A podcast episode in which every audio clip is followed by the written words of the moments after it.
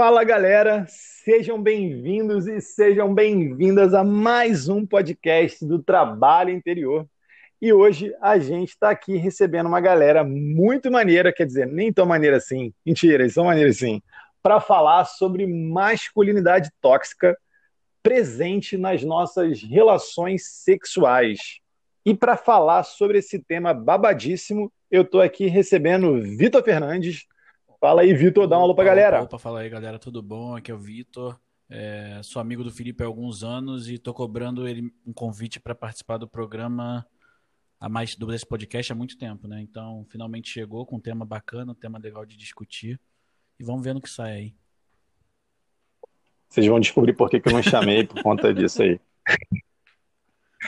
Além disso, tem aqui Dona Laís para falar sobre esse tema babado total e aí, Laís, dá um alô para a galera, aqui é a Laís. Acho que vai ficar mais fácil de diferenciar minha voz aí. Só tem homem. Mas vamos embora, vamos discutir isso aí. Vamos falar mal de homem, olha só, meu hobby preferido. Olha que maravilha. Fala mal de macho. Além disso, para fechar o nosso bonde, direto de São Paulo, Dá o seu alô aí, e Gabriel. aí, galera, Vou gravar o primeiro podcast da minha vida aqui. Sou Gabriel de São Paulo. Já era para ter participado antes e não, não deu certo. Vamos ver o que, que sai aqui hoje. Pois é, né, cara? Gabriel ia participar do, do episódio que a gente falou sobre nudez. Mas vamos seguir o baile. Pessoal, hoje a gente está aqui para trazer um tema. É, eu tinha colocado algumas enquetes lá nos stories do meu Instagram. Mó galera respondeu, mó galera quis participar e a gente quer falar mal de homem. Calma, mal de homem não. A gente vai falar sobre a complexidade da masculinidade tóxica. Se eu não sei o que é masculinidade tóxica, vou tentar explicar com palavras porcas agora. São aquelas atitudes meio esquisitas baseadas em comportamentos e decisões meio artificiais muitas vezes e que, na maioria das vezes, acabam fazendo muito mal para as pessoas que estão à volta daquele homem em si. Então, hoje a gente quer tratar especificamente do assunto relações sexuais, que tanto é tabu para um monte de gente e hoje a gente quer poder falar disso sem tabu. O primeiro passo que eu falei lá, uma das grandes perguntas foi para os homens especificamente. Se sair latido de cachorro na gravação, vai sair com latido de cachorro na gravação, porque a vida animal é assim, livre, igual a gente. Nem tão igual a gente, né? A gente não está tão livre agora. Nem igual. Não mais. Falta pouco, tá chegando. a vacininha tá aí. Mas uma das primeiras perguntas que eu fiz lá foi para os caras especificamente. Eu tinha perguntado para eles se algum deles já tinha não tido ereção durante uma relação sexual. Por que dessa pergunta? Porque, querendo ou não, é, para muita gente ainda, a gente entende como relação sexual é, a penetração né, do pênis na vagina ou pênis no ânus. Então a gente ignora todo outro contexto de corpos para poder simplesmente ficar nessa relação ali de pênis na vagina, pênis no ânus. E aí eu perguntei para os caras especificamente se algum deles já tinha falhado na hora H, né, ou brochado, ou não tido uma ereção. E surpreendentemente, ou não tão surpreendentemente assim, mais de 68% dos caras já disseram que sim. E a gente já começa falando sobre isso, né? Que quando a gente é adolescente ou está no começo da vida adulta, até a galera mais velha, não sei, dependendo do grupo social, a gente passa pelo lance de não falar sobre isso com os nossos amigos pelo menos os grupos que eu fui inserido, era tudo nessa vibe de tipo assim, ah, peguei fulana, peguei ciclana, ciclana é mó gostosa, não sei o que, etc. Nunca a gente contava derrotas, né? Tipo, tipo, ah, deu errado nisso, não funcionou. Muito por um medo infantil e imaturo nosso, tipo de, ah, eles vão me zoar. É lógico, faz parte do processo de entender como funciona isso mas também cai num outro medo, que também é até inclusive homofóbico, é tipo, ah, vão falar que eu não gosto de mulher, por exemplo, isso se você estiver numa relação hétero. O que também é super infantil, afinal não é um problema nenhum se você não for hétero. Vocês já passaram por isso? Vitor, dá um, um, alô aí, tipo, se você já esbarrou com esse tipo de masculinidade tóxica, tipo, de, de ser um tabu falar sobre impotência sexual ou, ou não ter uma ereção durante ah, uma relação. Com certeza, né, cara? Eu acho que eu acho que vai até um pouco além, né? Você trouxe aí os dados, tipo, você trouxe aí informações, colocações a respeito da, do ato sexual, de falar de brochar. Acho que ninguém gosta de contar derrota at all, né? Tipo, é uma coisa da nossa sociedade. Tipo, não, Sim. isso eu não vou contar. Se eu errei aqui, eu não vou contar. A gente tem uma mania de se de levar, levar os acertos porra, pra nuvem, pra galera, pra todo mundo ver, mas quando tem uma derrota não conta. E aí entra no âmbito sexual, é mais sensível ainda, porque justamente a gente esbarra nesses comentários que você trouxe, de tipo, ah, caraca, o cara é um brocha, o cara é, pô, não sei o quê, aí entra no, no quesito da homossexualidade, tipo, sabe, do, da homofobia, né? Ah, pô, então você, você é gay, você Sim. não gosta. E, pô, você acabou de falar, você foi criado num grupo em que as coisas aconteciam um pouco dessa forma e eu, querendo ou não, vivi basicamente metade da, mais da metade da minha vida em grupos semelhantes aos seus, inclusive grupos que a gente coexistiu. Mas eu dei muita sorte, cara, de ter pessoas à minha volta, amigos e amigas que sempre tiveram uma, uma mente mais aberta, uma cabeça um pouco melhor para conversar sobre algumas coisas, conversar sobre certos assuntos. Inclusive a família, né? Tipo, eu sempre tive um, uma tratativa muito muito boa com os meus pais. A gente não, não conversava abertamente sobre sexo, não é exatamente isso, mas eles sempre foram muito diretos quanto a qualquer tipo de, de sentimento que eu pudesse, pudesse ter e tal. Assim, sempre eu, é, falando assim, eu sempre fui muito bem tratado dentro de casa, então eu me sentia muito seguro para poder falar sobre meus sentimentos com meus amigos. Eu acho que você mesmo sabe, eu acho que da galera ali eu era um dos que mais falava sobre sobre sentimento e me abria um pouco mais a respeito de outras coisas. Então, para mim, assim, eu vivi, óbvio, e lidei com isso minha vida toda, tanto que demorou muito tempo para eu assumir que tinha brochado ou, tipo, não tinha conseguido fazer alguma coisa, sabe? Porque, assim, óbvio, eu não posso generalizar e falar que todo homem. Mas, cara, a maioria já, já aconteceu e eu acho que até hoje a maioria tem muito medo de assumir, sabe? Sim, e tu falou um negócio importante antes de partir para os próximos, que eu acho muito interessante, que é uma parada que não rola, cara, que é isso de ter amigas mulheres, sabe qual é? Tipo, amigas mesmo. Não tô falando alguém que você vai dar em cima no futuro, ou alguém que você quer transar, tipo, é ter uma pessoa enquanto mulher amiga para você ouvir o outro lado da história, sabe qual é? Que é muito diferente, muito diferente mesmo. Inclusive é aí que a gente desenvolve empatia e para de tratar mulheres como objetos, né? Afinal, você tem uma amiga, tipo, a gente tem muito disso enquanto homem, principalmente o homem hétero, de não apreciar amizades femininas, ou pelo menos de não valorizar como deveria, no sentido de, tipo, é amiga, sabe? sabe? Tanto quanto o seu amigo ali, tipo, de, de enaltecer isso, sempre ser, ah, sei lá, é uma mina, sabe? Aquele lance tipo, de meninas são para pegar, entre aspas aí, por favor, e, tipo, meus brothers são meu brother, e para eles tudo, sabe qual é? Laís, como é que foi para tu esse rolê aí? Tu consegue visualizar isso? Tu sentiu na pele? Provavelmente, sendo mulher? Esse... Então, deixa eu só começar falando que esse lance de. Ah, depois que você tem uma amiga, você sabe e tal. E isso é, é muito péssimo, assim, porque, ah, eu só consigo olhar com empatia para uma mulher se eu tenho uma amiga, ou se eu tenho uma mãe, ou se eu tenho uma irmã, mas, assim, ó, somos seres humanos, dá para olhar pra gente direito também. E não precisa, tipo, o cara enten entender a dor de ser mulher só porque a irmã dele passou por alguma coisa, né? É, agora, voltando aqui, falando sobre caras brocharem, já aconteceu várias vezes, não, mais do que eu gostaria. Era motivo de zoação entre as minhas amigas, inclusive. Ai, Jesus, que tristeza. Olha eu me expondo. É, e assim, para mim nunca foi um problema. Eu sempre levei na maior naturalidade, mas os caras ficavam transtornados, assim, muito chateados. A, a frase clássica do ah, isso nunca aconteceu comigo antes. Essa frase é péssima, porque provavelmente já aconteceu e eu só acho assim, tá bom, querido, tudo bem, já aconteceu comigo antes, tá tudo certo. É, e eu acho que é muito pior pro cara mesmo, porque ele se sente, tipo, incapaz ali naquele momento do que pra gente. Pra mim nunca foi um problema. Sempre foi, tá, beleza, então vamos fazer outra coisa, sei lá, vida que segue, segue o baile. Nunca foi um grande problema para mim, né?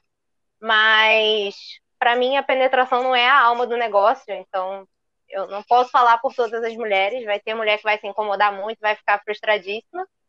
É, mas para mim nunca foi assim grande coisa, né? Às vezes é pior, às vezes é menos pior. Tipo, quando é uma pessoa que você tem intimidade, acontece é muito mais de boas. Quando é aquela coisa de tipo, só saímos aqui para transar e, e, não rola, é um pouquinho mais frustrante, mas tipo, acontece, né?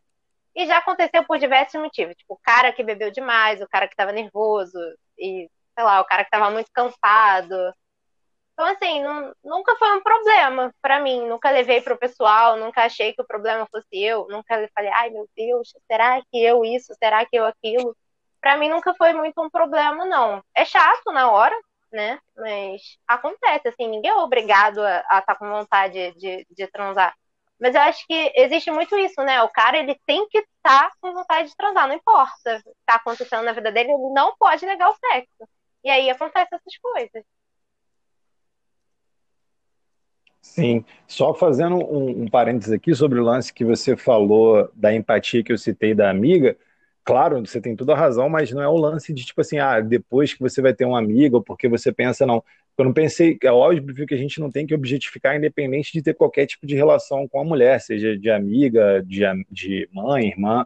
Eu pensei muito mais no sentido do diálogo ser diferente, porque vocês trazem a visão da fala mesmo, da conversa, porque a conversa no ambiente masculino acaba sendo meio tóxica. Tipo assim, se você está falando, objetificando uma mulher, é meio raro, pelo menos era naquela época, você ter um brother que ia virar para você e falar assim, cara, irmão, isso aí é meio vacilo, sabe qual é? Ao passo que você, se você tem uma amiga, ela vai se prontificar muito mais rápido, é muito mais o lance tipo, de ouvir mesmo, de estar tá inserido num, num grupo e, em que tem mulheres, sabe? Foi, foi nisso que eu quis dizer.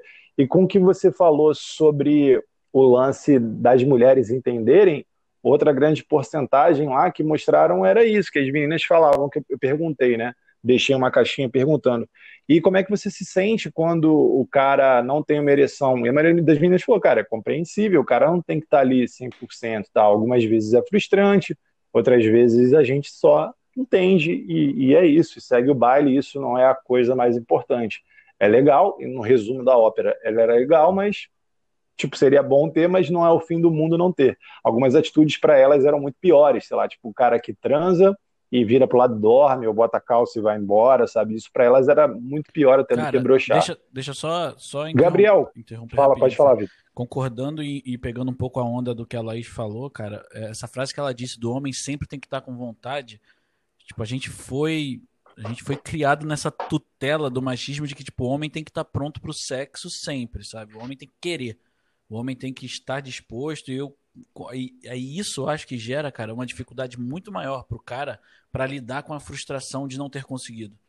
Sabe? Porque fica naquela coisa de tipo, sim, você é homem, sim. você tem que querer. Pô, se a mulher quer, você não quer, você tá louco. Porque aí a gente pega um estigma todo, ó, de novo, né, que foi instaurado pela sociedade e que a gente está tentando limpar isso aos poucos e é um, um processo difícil e bem, devagar, bem devagar, né, bem lento.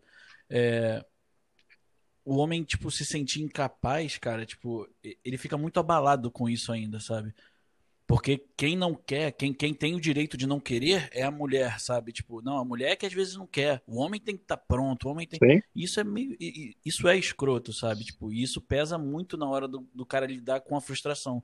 Então eu só assinando embaixo de tudo que a Laís falou, porque é basicamente isso. E às vezes é uma situação. Cara, é pra, era para na verdade era para ser lidado como uma situação normal, né, cara? Tipo, acontece, bicho. O nosso corpo não é uma máquina, a gente não vai estar tá sempre disposto, a gente não vai estar tá sempre afim de fazer as paradas. E quando a gente força é até ruim no futuro para você, sabe? Então, as pessoas tem que ser, isso tem que Super. ser normalizado. E aí eu, tipo, entendo o seu o ponto quando você levantou de às vezes ter um grupo mais homogêneo, com homens e mulheres, que às vezes e com liberdade. Né? Não basta ser só um grupo homogêneo se, uh, se tem uma, todo mundo tem uma cabeça fechada. Mas quando você tem um pouco mais de liberdade para discutir algumas coisas, é mais fácil você entender que às vezes o que você acha que gera um impacto absurdo na vida de alguém não é nada, é só mais uma terça-feira, sabe?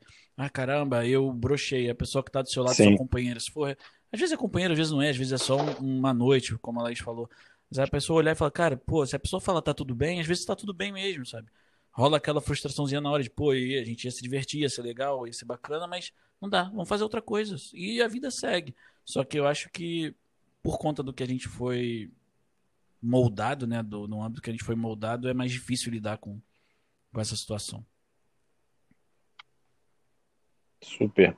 Gabriel. Eu é acho que, que essa porcentagem aí é, pode jogar para uns 80%, 90%, porque fazendo um paralelo igual, igual a aula de yoga, né? Eu pratico yoga também, então assim, tem dia que a aula rende que é uma maravilha, tem dia que você não está disposto, tem dia que você só quer fazer o que é mais tranquilo, assim. Então, é, é obviamente que o corpo oscila e é natural, mas uma coisa que eu vou que eu pensei muito hoje, sabe, pensando nesse tema para a gente conversar, é sobre educação sexual, assim, a gente não é nem preparado para essas situações, os dois lados, a, a, a outra pessoa para receber, né, uma brochada também, entender que isso é natural e, e, e os dois para saber lidar com as opções que tem disso, né, nem tudo é penetração. Aliás, é, existem muitas outras opções a serem exploradas que, que, que você pode driblar e sexo não é só penetração. Assim, é, você tem, eu já tive experiências que nem envolveram isso e foram tão boas quanto. Então, isso diminui é, é, é, a pressão na hora, tem uma série de motivos que podem levar, né? Você pode estar com uma expectativa de ser uma pessoa que você sempre quis e ser aquela primeira vez, você pode estar cansado no dia e volta esse assunto também da prontidão do homem, né? Tem que estar afim e disposto ir lá para servir e, e, e, e não pode ter outra alternativa, né? E isso tudo vai criando uma, uma, ideia de sexo que não condiz com a realidade fática, assim, da gente tem dia a dia corrido, tem que atender todas as expectativas, então, assim, já aconteceu comigo, foi natural também, e, e já aconteceu, na verdade, de duas formas, né? É, eu, eu sou gay, então nunca transei com mulher, é, a primeira brochada foi numa tentativa de transar com mulher e falei, já vi que não ia rolar. E, e entendi naturalmente, não, não rolou. Tem, tenho amigos que transaram a vida inteira com mulher, depois se assumiram, enfim. E, e já rolou também um sexo normal, assim, na minha vida já assumido, de não estar tá disposto no dia. E já tem dias que você está super disposto, entendeu? Então, quando você tem um entendimento do seu corpo, é, a coisa flui muito mais fácil, né? Falta muita conversa sobre sexo, né? E a gente, Nossa, sim. a gente não é educado para entender o que é sexo. Aí a gente vai entrar nesse tema, a gente aprende pouco com pais que mal discutem isso com a gente, porque eles praticamente não discutiram isso com os avós, ou com pornografia, né? Então, assim, são as escolas que, que, que, que, já, que, que resultam né, nesse, nessa sociedade tão frustrada. Você vê o resultado das suas enquetes, é assustador, né? Tá todo mundo querendo transar, tá todo mundo frustrado, Sim. tá todo mundo perdido. Tá todo mundo querendo transar um transar ideal que tá longe do que seria o ideal. Tipo assim, às vezes é querer uma coisa porque... que a pessoa às vezes nem quer, tá ligado? Porque, tipo é porque assim, ela foi induzida, né, a, pode falar. A, um padrão que não existe. Né? Ela nem sabe a se explorar o próprio corpo, ela não é, é ensinada a isso, né? Que existem essas possibilidades, entender o que ela quer. Então, você vai começar, você cria uma expectativa de sexo baseada em cine privê, que você conseguiu começou a ver em pornografia de internet, sabe?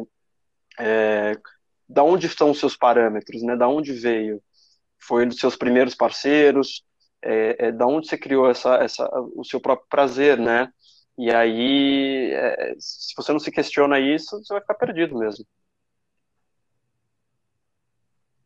Deixa eu só fazer um parênteses aqui, porque agora tu lançou uma que é muito da galera da nossa cidade. Gabriel lançou um cine privê. Então, pra galera que é muito mais nova, tipo, então, na nossa época, não existia esse lance de pornografia ser fácil de assistir no celular, pô, não tinha nem celular na naquela época. Pois é, cara. Então, a, a, a, pornografia não era algo fácil, assim, tipo, você não ia na locadora, tinha uma parada chamada locadora, que a gente ia até o lugar para pegar os vídeos e assistir e tal. Então, e não era isso, assim, eu vou lá, adolescente, vou pegar um filme pornô. Pô, não, era mó treta, assim, mó, mó climão. E Cine Privé era uma parada que passava na Band, no canal 7 aqui no Rio de Janeiro. Era, tipo assim, especificamente sábado, sei lá, entre meia-noite e 40 e duas horas da manhã. Então era um rolê de ficar acordado, tipo assim, numa família pobre, que era a minha, tipo, era só uma televisão na sala, então era um esquema meio de madrugada, que tu ficava passando ali o canal entre Simpsons, sei lá, que tava passando no SBT, alguma coisa do tipo, e se você passasse alguém na sala, então era, era, era isso, e era um sexo em que, por exemplo, tudo indicava que o pênis estava na barriga da menina, de tão a simulação era esquisita, sabe, nesse cine privê. Então, só esse disclaimer aí pro, pro lance do Gabriel, porque ele lançou essa aí. Hoje, tem, sei lá, tem milhares de pornografia e provavelmente isso influencia ainda mais, assim, na... E vamos, já que a gente está falando disso, depois a gente pode até voltar. Vamos falar da, da pornografia, né? Pornografia que cria esse ideário absurdo surreal em vários sentidos, né? Tipo, um, sei lá, vamos pensar primeiro anatomicamente, de, de pênis super enormes, sempre eretos e super disponíveis para você fazer as mais variadas posições da forma mais intensa possível, afinal, se passa que o prazer é sempre na intensidade, e com mulheres muitas vezes com corpos super esculturais, pelos quais às vezes ela sofre muito para chegar nele, então tipo é uma anatomia muito específica para aquele tipo de corpo para o sexo, é, em que a performance é algo absurdo, em que você fica horas e horas e horas nas mais variadas posições, das quais muitas delas quase ninguém sente prazer, inclusive, com, com ângulos absurdos, assim, tipo de, de imagens e etc. Enfim, a pornografia, fora socialmente, em que as mulheres necessariamente é muito raro você ver um vídeo em que as mulheres não são objetificadas. Então, ali a violência está presente, a intensidade está presente, o prazer é todo em volta do homem. Você vê lá um sexo oral de 50 minutos no cara e três lambidas na menina e, e acabou, um abraço e ela está gemendo horrores. Afinal, tem isso, né? O cara tem essa cobrança, pelo menos na relação hétero, que é a relação que, que eu vivo, o cara tem essa cobrança de estar sempre ali ereto, firme, disponível, saudável e, e pô, os caras normalmente são mó feios, assim, então, tipo, nem a estética masculina importa de tão, de tão de lado que as mulheres são jogadas assim, basta ter um, um pinto gigantesco e pronto. E, e ao passo que para as mulheres é isso, você precisa ser super flexível, aguentar absolutamente tudo, ter prazer com absolutamente tudo e proporcionar todo o prazer do mundo. Vamos lá, Vitor, começa aí contando para a gente como é que foi essa sua criação ou o seu Cara, contato como, com a pornografia. Como homem de 30 anos criado na nossa sociedade, eu tive contato com a pornografia muito cedo, né? Tipo, a gente. É o que você falou, a roda de amigos, trocas de revistas e tal. Então, a gente fica exposto, e isso entra muito no que o Gabriel falou, né, cara? Tipo, a gente a gente não tem conversas sobre o sexo, a gente não aprende o sexo da maneira correta, a gente não entende o que é sexo, a gente vai absorvendo as informações que a gente recebe ao longo dos anos de várias fontes que na maioria das vezes estão erradas pra caramba e tenta entender e aprender aquilo como sexo, sabe? Então, eu tive contato com pornografia durante minha vida inteira. Hoje, por escolha, assim, tipo, óbvio, né? Eu não assisto pornografia, eu não gosto de pornografia. Eu acho que eu já conversei sobre isso com o Felipe algumas vezes, com os meninos é... Há alguns anos já tu fala isso, assim, até na época que isso nem era tema de ser relevante, assim, que eu nem pensava sobre é... isso, alguns anos, sei lá, então, pelo menos uns 10 eu já ouço falar que você não, não gosta. Assim, por quê, cara? É, é, justamente por todos esses pontos que você colocou aí, porque ali você está objetificando uma situação que é uma relação que não existe, que aquilo é fantasioso, aquilo é um filme, sabe? Pô, tudo bem, tem gente que pode gostar de fazer o sexo naquela posição, de fazer sexo por cinco horas seguidas e pode ter de tudo, porque, assim, enfim, as pessoas são livres, como você falou mais cedo. Mas, cara, aquilo ali, você tem um trabalho. Tipo, a mulher tá sempre sendo subjugada, a mulher tá sempre sendo dominada, então a gente já fortalece no papel, tipo, cara, o homem tem que ser o mandante da parada, e foi o que você falou, não importa o homem, o homem pode ser qualquer um, mas a mulher tem que ser linda e paraná. Então a gente vai vai transformando isso na cabeça das pessoas, a pornografia em si, a forma como a gente consome ela, que o sexo tem que ser daquela forma, ele tem que acontecer daquele jeito. E, e desde muito cedo a minha relação com o sexo ela é muito ela é muito íntima, é muito pessoal, sabe? É, eu estava até conversando com a minha esposa hoje mais cedo exatamente sobre isso, que o sexo é muito importante para mim. E não só o sexo como penetração ou algo do tipo. O sexo como contato, como carinho, como afeto, sabe? Como prazer. Então, a pornografia não corresponde a esse tipo de, de, de prazer para mim, sabe? É, você brincou, tipo, as pessoas não, não, nunca ficam numa posição dessa. É como você vê as pessoas conversando numa novela na cozinha, que elas estão sempre viradas na mesa para um lado no teatro, que elas, a, a, mesa está sempre virada para você, sabe? A, a, posição das pessoas no, no sexo, na pornografia, é porque você tem que aparecer para a câmera. E, pô, não, o sexo é uma coisa íntima, seja lá entre quantas pessoas for e, e, e entre quem for, é, é o que está acontecendo ali dentro. Então, eu respeito muito esse momento, sempre respeito há muito tempo, na verdade. E eu acho que existem outras formas de você se excitar além do sexo sem ser consumir a pornografia, sabe? Porque muita gente trabalha a pornografia como uma forma de alívio hoje também, né? Tipo, ah, não, vou ver um pornô porque aí eu vou me masturbar e vou dormir tranquilo. Eu acho que existem outras formas de você trabalhar isso que não alimentando essa indústria, que ainda tem esse ponto para mim também. É uma coisa que pesa, mas eu não vou ser hipócrita a ponto de dizer que eu nunca vi e nunca assisti. E, tipo, mas a indústria pornográfica é uma parada muito pesada, né, cara? Tipo, é uma coisa que movimenta muita grana, mas as pessoas em si não recebem muita grana. Não sei se, tipo, tô sendo claro e tal, mas é basicamente isso, cara. Minha relação com a pornografia hoje, como filmes e vídeos, ela é quase zero, assim. Praticamente zero.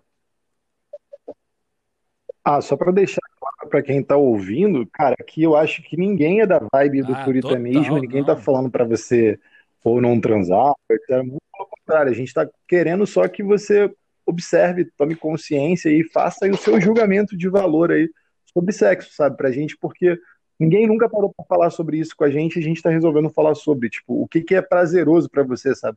Se é prazeroso para você agir, se, se genuinamente é prazeroso você estar como uma britadeira ou está recebendo uma britadeira, beleza, tranquilo. Mas e se for maneiro para você aquele devagarzinho, gostosinho, namorzinho? Cara, talvez seja isso, sabe? Você não precisa reproduzir. É isso que a gente quer dizer, tipo, de que, óbvio, como o Vitor falou, várias pessoas vão sentir prazer em determinadas coisas. A gente está querendo que você busque a consciência. Assim, o yoga tem disso, né? De estar tem... consciente do que, que é realmente ah, prazeroso para você. Pode falar, Gabriel, eu queria só colocar uma, um ponto. Sem falar. Porque eu acho que assim, depois a gente, além do aspecto técnico, né, da, da de entender que a, pornografia, a indústria pornográfica né, é uma indústria, né? Então você tem cenas editadas para parecer uma coisa só. Você tem dias de filmagem que são colocados e você não pode criar uma expectativa de de que é, você vai reproduzir aqueles 20, 30, 40 minutos, entendeu? Porque você é amador, entendeu? E aquilo é, é surreal. Mas eu acho que o grande problema também é aonde a gente coloca a pornografia na vida, né? Porque você vai no cinema e assiste o filme da Mulher Maravilha, o Super-Homem, você não sai frustrado, você não sai voando do cinema. Mas a pornografia, ela, ela vem num lugar de, ah, você tem que chegar naquele ponto ali, né? De parâmetro, né? Então, se a gente fosse educado a assistir a pornografia como algo que a gente sabe que não é a realidade, tudo bem, a gente vai assistir ali, ó, tá vendo? Olha que produção aqui. É, não criaria essa frustração, né? Mas ela, ela veio por esse, essa lacuna, né, de, de, de ausência de diálogo, desse tabu no Brasil, que é um país muito hipócrita, que paga de liberal, mas a gente não fala de sexo em casa, a gente não fala nem de segurança, enfim, camisinha, etc.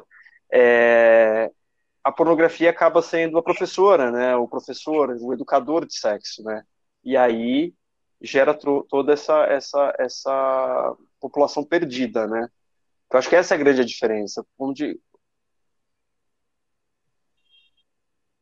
Sim.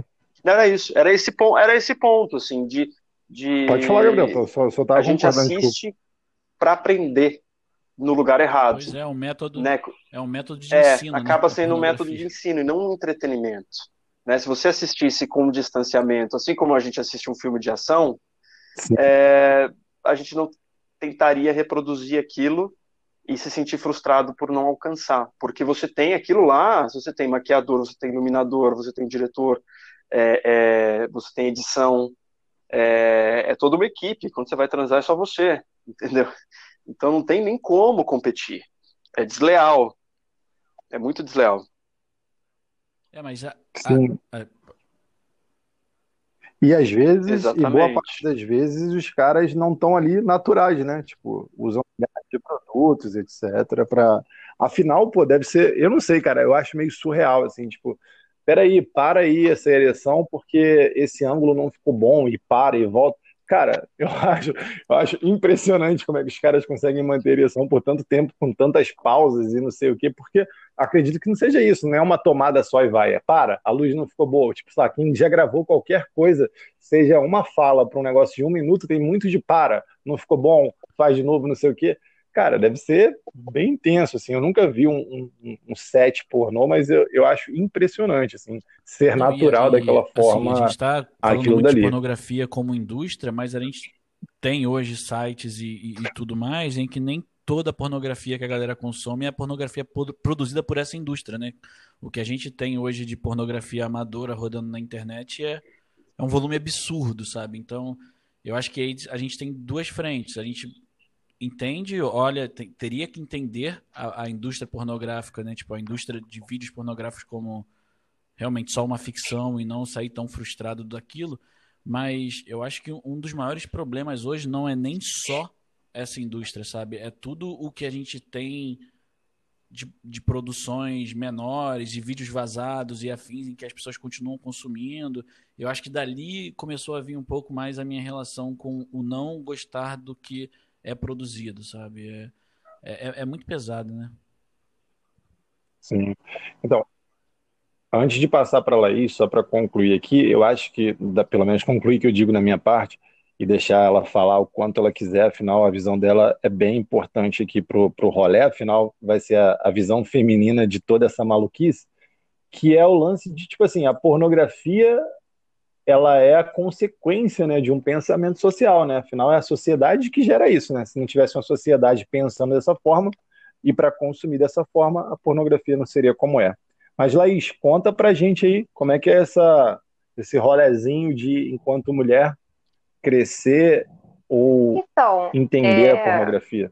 Eu acho que foi o Vitor que falou, né, que nunca foi muito de consumir e tal.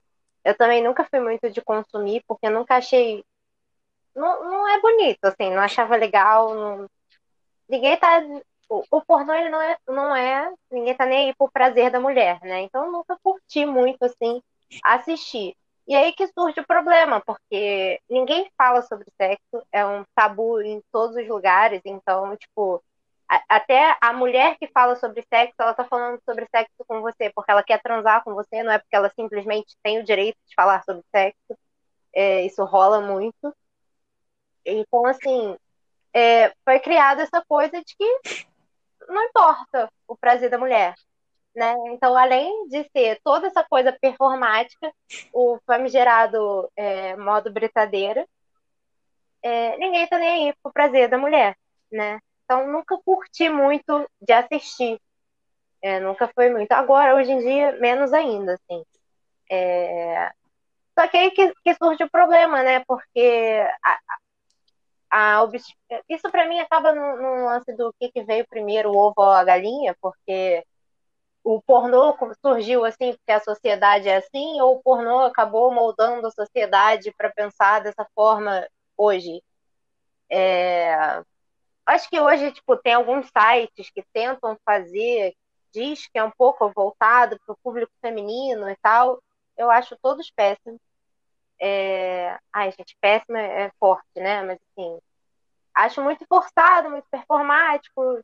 Não é uma parada, tipo, natural, não parece que você tá vendo aquela coisa, tipo, uma, sei lá, uma relação de intimidade e tal. E eu nunca curti muito consumir mesmo. E, né, agora, para os caras copiarem aquilo ali, esquece, não é legal. Eu, eu não falo por todas as mulheres, óbvio, né? É, mas não é legal. Tem o, o cara, sei lá, dá uma unidade de lambida e acha que tá arrasando e, e segue o baile. Também não é legal. Eu acho que, acho que foi o Gabriel que falou, né? Mas que sexo tem que rolar conversa. Eu acho que é muito importante conversar sobre sexo, falar sobre o que você gosta, sobre o que você não gosta, sobre o que você quer, sobre o que você não quer. Ninguém é obrigado a adivinhar É, óbvio que você não vai ficar falando no meio do rolê ali, né? Que não dá, mas é, você ter abertura para conversar antes e depois com a pessoa, né? Pô, você tá ali numa relação de intimidade. Eu não posso chegar pro cara depois e falar, pô, então, não foi legal, tal, acho que prefiro desse jeito, prefiro de outro. Ou então, ah, vamos testar tal coisa que sei lá, tenho vontade, ou eu gosto de tal coisa. É, eu acho que o sexo, tipo, tem que rolar mais esse diálogo e, e criou-se um tabu muito grande sobre isso, né? E, enquanto mulher, principalmente. Porque parece que, é, acho que principalmente pelo porno, a mulher, ela tá ali para dar prazer pro homem, né? Pra gente, pouco importa. Então é um tabu ainda maior, porque, ué, seu prazer não importa, pra que que você, querida, tá querendo falar de sexo? Pra quê? Você só tá ali, ó, vamos ali servir o cara e, e, e ir embora. E cria isso, né? Mas acho que hoje já se debate um pouco mais o, o prazer feminino e tal. Mas eu ainda vejo muito essa coisa da, da, da mulher que quer agradar e como que eu faço pro cara, nossa, ficar louco por mim?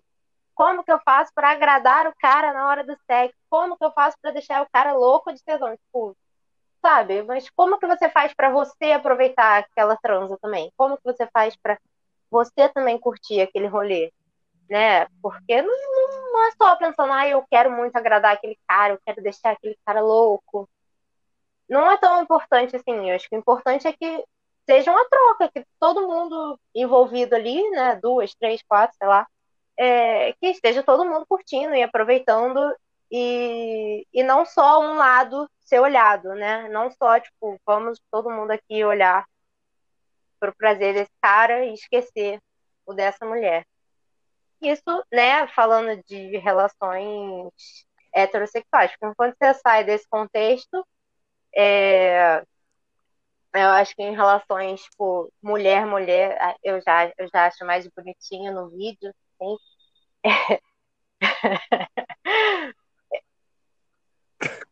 ah, sim, sou bi. Mas, mas isso porque você é, é bi, né? É, e aí, por uma relação né, entre mulheres, já é outro rolê, assim, porque não tem essa coisa do tipo, ah, estamos aqui voltados para a penetração. Então acaba sendo uma parada, tipo, muito mais é, lá, explorativa, assim, sabe? Parece que você tem mais coisa para fazer, mais coisa para descobrir, mais coisa para viver, e não, tipo, estamos aqui, vamos seguir o roteiro para finalmente chegar na penetração, como se fosse ali o objetivo da parada, né? E Pô, então, só isso aí já é uma baita visão diferente para quem é hétero, porque nas relações héteros, hétero, homem e mulher, mesmo parece muito esse roteirinho, assim, tipo assim, ó, vai rolar isso aqui agora, e depois isso aqui, e depois a gente vai chegar aqui, tipo, não tem esse lance, tipo assim, de estou penetrando, daqui a pouco parei e volto ia, com sexo oral, daqui a pouco, sei lá, peço uma pizza. Agora, não é assim que faz sexo, não. Né? Gente, eu acho que a, a indústria pornográfica também estigmatizou isso, transformou o sexo, o, o heterossexual, principalmente, tipo, num roteiro. Você tem que fazer, ó, primeiro você faz isso, depois você faz aquilo, aí você abaixa a calça dela, e, sabe? Transformou a parada numa ordem. E, e, não precisa existir essa ordem dentro do que a Laís acabou de falar. Tipo, tem que ter conversa entre os dois que estão ali, saber o que, que cada um quer, o que, que cada um gosta. Mas aí, ô, Laís, eu acho que entra a parte da dificuldade de rolar esse diálogo, eu acho que é o medo do outro achar que você não tá gostando da pessoa ou do que está sendo feito. Então, aí a gente trabalha também com a insegurança que não só a pornografia, mas a, a sociedade, quando por não falar sobre sexo, traz, entendeu? Então, o importante mas... é encontrar o equilíbrio, mas é muito difícil, né, cara? Mas eu acho que assim, é, o que você faz com, sei lá, fulaninho, e fulaninho adora, às vezes você vai fazer com ciclano e ciclano não gosta. Pois então, é. acho que isso pouquíssimo tem a ver com, com a sua performance, né? Se você é bom ou não. Nem acho que. Acho que tudo isso é muito relativo, assim. Mas tem a ver que às vezes a pessoa não curte, sabe? Às vezes, sei lá, a, uma menina vai gostar de uma posição que para outra não vai ser legal. É, então, por isso que eu acho que tem que ter conversa. E, e, e essa conversa não é para ser no sentido de tipo, ah, pô, tá horrível, tudo que você faz é muito ruim. Não, mas. Mas no sentido de, tipo, ah, eu acho que se a gente. Vamos tentar dessa forma, eu acho que vai ficar mais legal, eu gosto mais disso, eu gosto mais daquilo. E tem que rolar isso, porque ninguém é obrigado a adivinhar. Ninguém é obrigado a adivinhar o que você gosta. Concordo, ninguém é obrigado a adivinhar concordo. aonde você curte, o que que você. De que jeito, com que velocidade, com que pegada, com.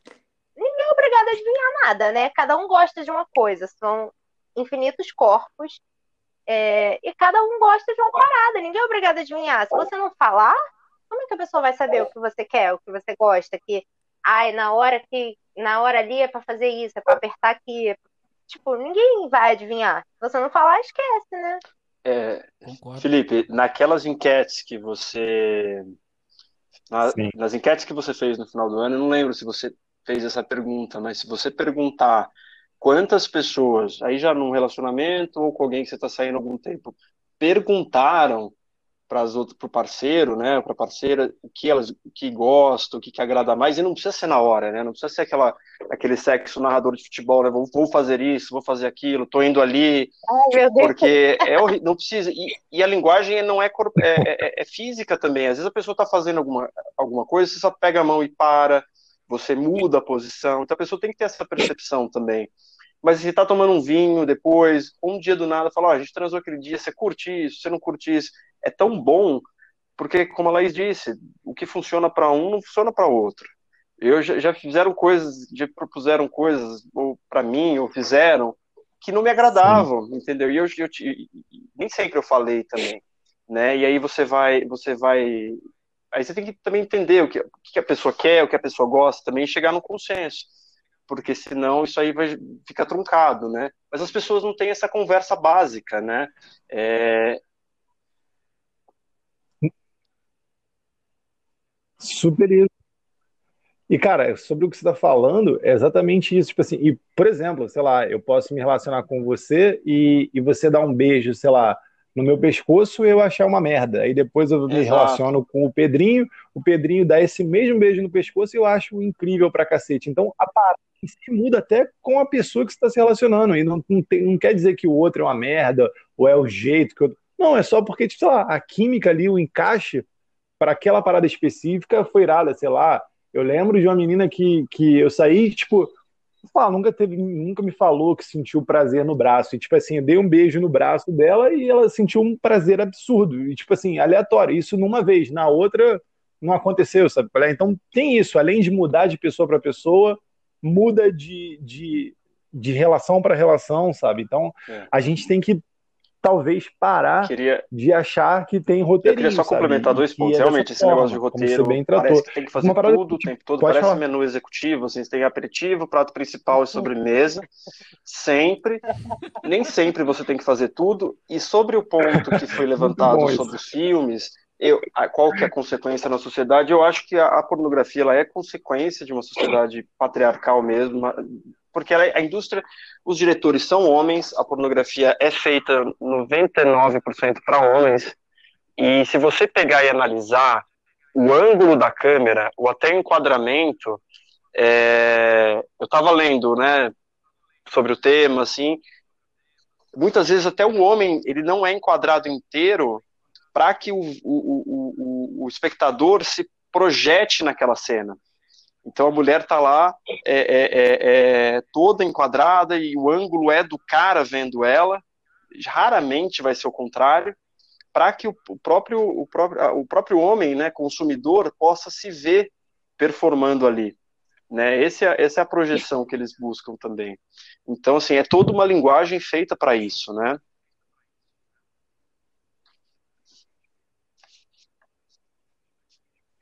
Então, era isso que eu ia te perguntar, agora entrando nesse aspecto mesmo. Porque, tipo assim, que a mulher é objetificada e o pornô é feito para o homem hétero, esse pornô hétero pelo menos, e que é essa loucura, isso a gente consegue ver bem evidente. E como é isso, tipo, para a galera gay, assim, tipo, como é que funciona esse lance do pornô? Você, te, você tem essa visão também de, Cara, de, existe... de um tipo de, de, violência ou de Eu intensidade? Não sei nem Como é numerar que é as categorias de, de, de, vídeos que existe. Muito. Eu não sou um consumidor ávido. é, é, não é a principal fonte para mim para isso. Obviamente, no ano pandêmico, solteiro, tive que recorrer né, a esse tipo de, de, de conteúdo. Mas existe, assim, primeiro também, um padrão físico, é, paus enormes, existe um tipo, aí tamanhos, etc, e performance também que foge da realidade, né? É, e aquela coisa também, tem o roteiro, é, a duração nem sempre é a duração do sexo que você tem na realidade, o sexo na realidade ele é desengonçado, ele vai ter desencontros ali, então assim, obviamente no, é, ele é tão é pasteurizado quanto a pornografia é, heterossexual. Agora, existem as categorias é, amadoras, existe uma série de, de, de, de, de variáveis aí mas segue muito essa estética da opressão, assim, eu vejo muito isso também. É, existe, e, e, como o Vitor falou também, é, tem muita gente em plataformas de produção de sexo amador e venda na internet agora. E talvez isso tenha até aumentado na pandemia como fonte de renda também, isso está acontecendo muito. Eu não vejo necessariamente isso como algo negativo, porque do que eu já vi, é uma pegada mais natural, sabe? porque é, eu conheço, não amigos, não são amigos meus, gente que eu já vi socialmente que estão nessas plataformas de produção de vídeos e estão vendendo pornô, que eles fazem, entendeu? Então já, já é algo mais próximo do real. Sim. Não, não, não. Solo e, e a dois. Isso a três, que você diz é quatro. é solo. Então eles, eles têm uma plataforma ah. que chama OnlyFans, ah, e você pode pagar a assinatura e, e, e, essas pessoas estão produzindo material pornô lá é, de forma amadora, né? Contratam filmadores, é, então... alguma coisa ali, mas não chega nem próximo do que seria um estúdio. Então fica numa pegada mais real. Assim, Gabriel, eu concordo com você. Eu acho que torna tudo um pouco mais pessoal e o retorno do que está sendo feito ali está sendo para a pessoa que está fazendo, sabe? Isso, o, quando eu quis dizer o lance dos amadores e tal, é, é a explosão que você tem nesses sites de vídeos que não tem correlação de quem está postando, de onde está sendo postado, e aquela coisa só está sendo compartilhada, e outras pessoas estão ganhando muito dinheiro por trás disso, sem ser a pessoa que de fato gravou aquele uhum. material, sabe? É, é, concordo com você que eu acho que aí nessa, nesse papo do OnlyFans, OnlyFans e tal, de que a pessoa decidiu produzir conteúdo pornográfico por conta própria e, e está recebendo diretamente por aquilo. Aí eu, aí eu não consigo enxergar problema nenhum. Foi até o que você comentou de que na. Oi. Não pode falar. E além, e além disso, Vitor, foi mal só te cortar. Além disso, é que a pessoa provavelmente ali ela está seguindo um roteiro e fazendo escolhas que ela quer. Tipo, diferente de uma empresa grande em que ela tem que se submeter ao roteiro de um homem que nem tá participando da cena, sabe? Sei lá, se é um cara ali ou dois caras, eles estão fazendo coisas em comum acordo, sabe? Eu acho que tá mais fácil ali. É lógico quando a menina lá decide fazer o pornô, ela tá de comum acordo que ela assinou um contrato. Mas muitas vezes são cenas que ela nem tá afim de fazer, sabe, no dia. Imagino que nesses casos mais amadores a menina possa ter muito mais é, voz. É, eu nem, de, tipo, eu nem posso assim, responder porque eu realmente não, sei como etc, funciona. É? Mas o. Mas dentro do que o Gabriel falou, eu acho que. Aí eu concordo com ele. Eu acho não, traz um, a coisa mais pro real, sabe? Mais pro, pro, pro pessoal. É, não é uma parada tão abstrata quanto a pornografia industrializada que a gente está acostumado a ver. Né? Então. Então, mas uma coisa que eu acho, por exemplo, pelo menos é uma consequência muito visível na sociedade, é essa consequência da objetificação feminina. Tanto é que a maioria das mulheres reclamam disso, de que os caras ou não sabem transar, ou transam de jeito violento, ou faz aquele sexo de filme pornô, no sentido tipo assim, é sexo e acabou, e não tem o contexto né, sexual, tem só o sexo em si. E então rola a objetificação feminina, tipo de transou, tchau, um abraço, é isso.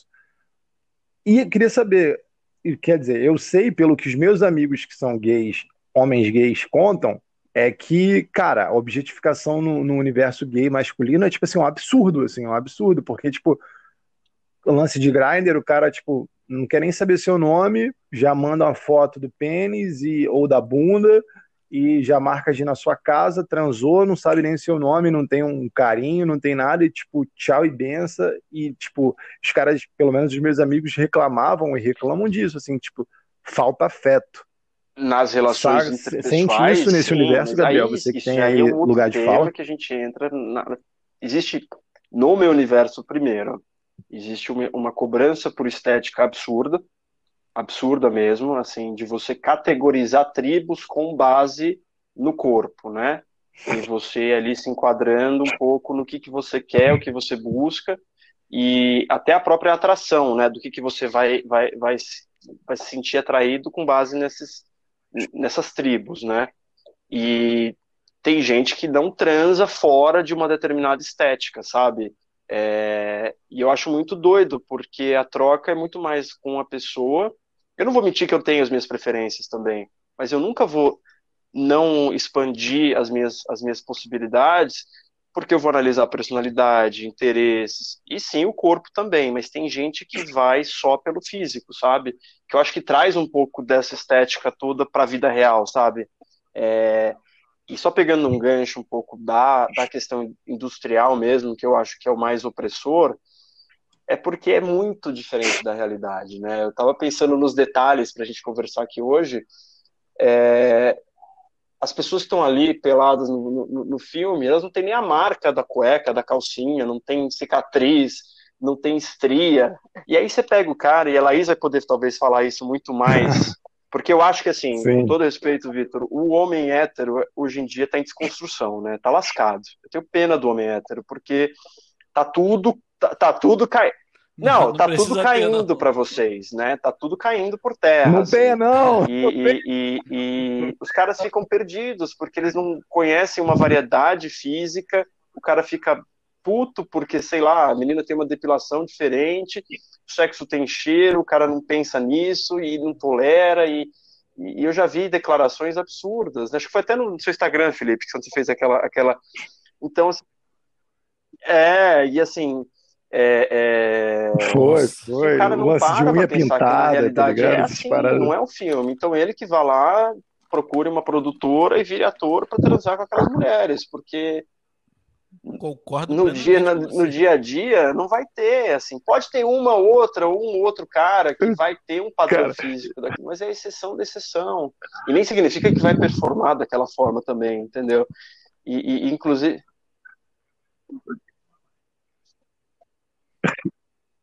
Gabriel, já falei com a Laís, cara. Tipo assim, o homem hétero, que... ele se esforça para gostar de mulher. Tipo, ai, eu não saio com mulher de cabelo curto, eu não saio com mulher de, sei lá, de calcinha aberta. Tipo assim, se é um amigo dele, ele tá ali, ó, tipo, endeusando o malandro, sabe? Homem hétero gosta de homem hétero, cara. Os caras não gostam de mulher, eles têm dificuldade real, assim, tipo, de falar assim, mano Vem que só vem, minha filha. Não, ai, se não tiver de unha pintada, já era. Se falar, sabe, umas paradas assim que, tipo, se esforça, sabe? Parece que vai fazer uma listinha, tipo, pra gostar da eu mina. Acho eu acho muito surreal, assim, mas foi mal de cortar, porque eu acho esse rolê do, muito maluco. Do... Mas eu queria saber de tu, Laís. É, tipo, você sente nas relações que não são hétero, quer dizer, você não é hétero, né? você é bi, mas nas relações que você tem com mulheres, você sente que hum... as relações são menos objetificadas? Ah, não sei. Não sei, boa pergunta. Eu acho que é um pouco menos, assim. Eu acho que as mulheres se objetificam um pouco menos, mas se, se você for para esse lance do tipo do pornô, continua sendo a mesma objetificação, né? Tem lá todo. É sempre as, me... as mesmas mulheres, gostosonas, peitudas, né? Silicone e tal. E na vida real não é muito assim, né? Mas eu acho que nas relações é, acaba sendo um pouco menos do que, tipo, do que o, o homem objetifica a mulher. Acho que, sei lá, depende. Sim. Responde nada, né? Parabéns, Laís. Uma das paradas que. Não, respondeu, é, acho que é por aí. Uma das paradas que, que eu perguntei lá foi como que os homens se sentiam quando eles brochavam, né? A maioria vergonha, insegurança, falta de confiança, enfim, se sentia inseguro. E eu perguntei para as meninas qual era a sensação uhum. delas. E a maioria foi, tipo, a compreensão, etc. Até já falei isso, né? Então é um processo que, que tipo assim, falta diálogo, claramente, né? Falta essa concepção de que o sexo realmente não está necessariamente ligado ao pênis, que tem umas outras coisas para a gente fazer no meio do caminho. Mas aí, cara, uma parada me assustou, e isso é isso, assim, eu, enquanto homem hétero, nunca vou saber o que é isso. No máximo, vou poder lutar para tentar compreender e entender.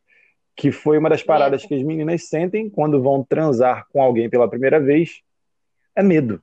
Tipo, medo é muito bizarro. O quanto o homem hétero provoca essa sensação. Tipo assim, várias meninas falaram assim, tipo, medo, eu sinto medo, sinto medo, medo, medo. Tipo, não foi uma pessoa só, não, foram várias. E, tipo assim, sei lá, nenhuma vez na minha vida eu fui transar e minha preocupação era essa, de, de cara machista, falocêntrico, de falar, ah, como vai ser minha performance? Será que eu vou fazer a menina ter prazer? Será que meu pênis vai funcionar? Essas eram as minhas preocupações. Ao passo que as preocupações das meninas são outras, sabe? Você é tipo assim, cara, será que eu vou sair de lá viva?